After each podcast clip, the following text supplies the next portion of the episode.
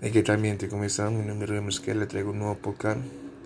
Espero les guste, que activen, estén pendientes todos los días, que le esté subiendo contenido. Bueno, eh, eso lo pueden encontrar en la biografía, en el perfil de, de Instagram y de Facebook. Ahí está el link. O si no, pueden entrar a la siguiente plataforma, la página de Incho Spotify. Ahí se encuentran también los audios, lo pueden descargar y escuchar. Bueno, hoy vengo a hablar de un tema que tiene que ver como la genética.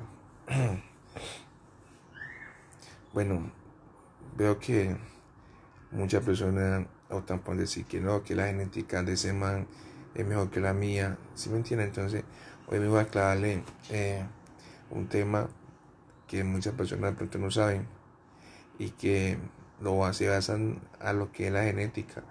Que si, como esa persona tiene genética, tiene que ser muy grande o tiene que asimilar todo lo que su cuerpo, lo que, su, lo que le mete a su cuerpo y no es así.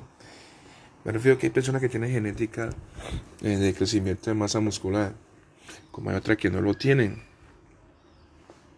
Si me he hecho entender, en, el caso mío, tengo una, genética muy buena porque me ha ayudado mucho a que mi cuerpo, a que mi masa muscular crezca de una forma muy rápida.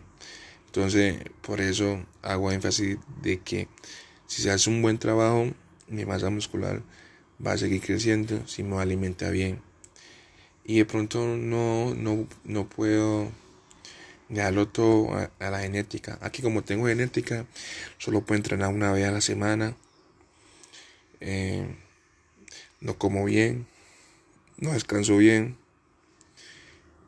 y no me suplemento bien. Entonces, como la genética completo eso, yo no hago esas cosas. Y no es así. Si tú tienes genética y tú eres un competidor y tú quieres llegar a un máximo nivel, tienes que juntar todo eso, lo que es alimentación, entrenamiento, suplementación y genética.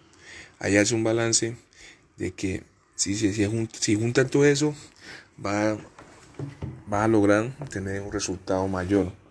Pero si tú se te confía que la genética es todo y no entrena, no hace, no hace las cosas bien, no va a pasar de ahí.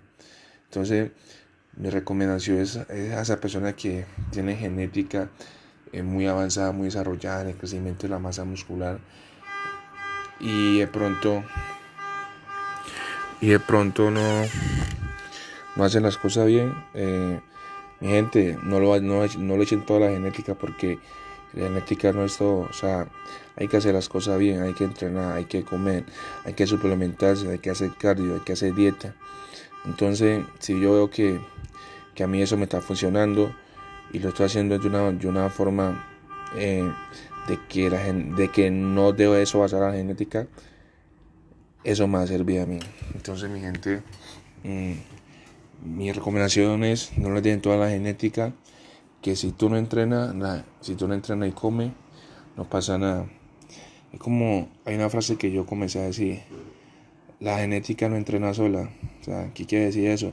Que tú puedes tener genética, pero si no entrenas, no comes, no vas a pasar de ahí. Entonces, ojo con eso, mi gente, es en todo un máximo nivel de que si tienes genética y lo aumentas más cosas, puede llegar a un máximo nivel, mi gente. Así que espero les guste el podcast y lo vemos en un próximo episodio. Muchas gracias.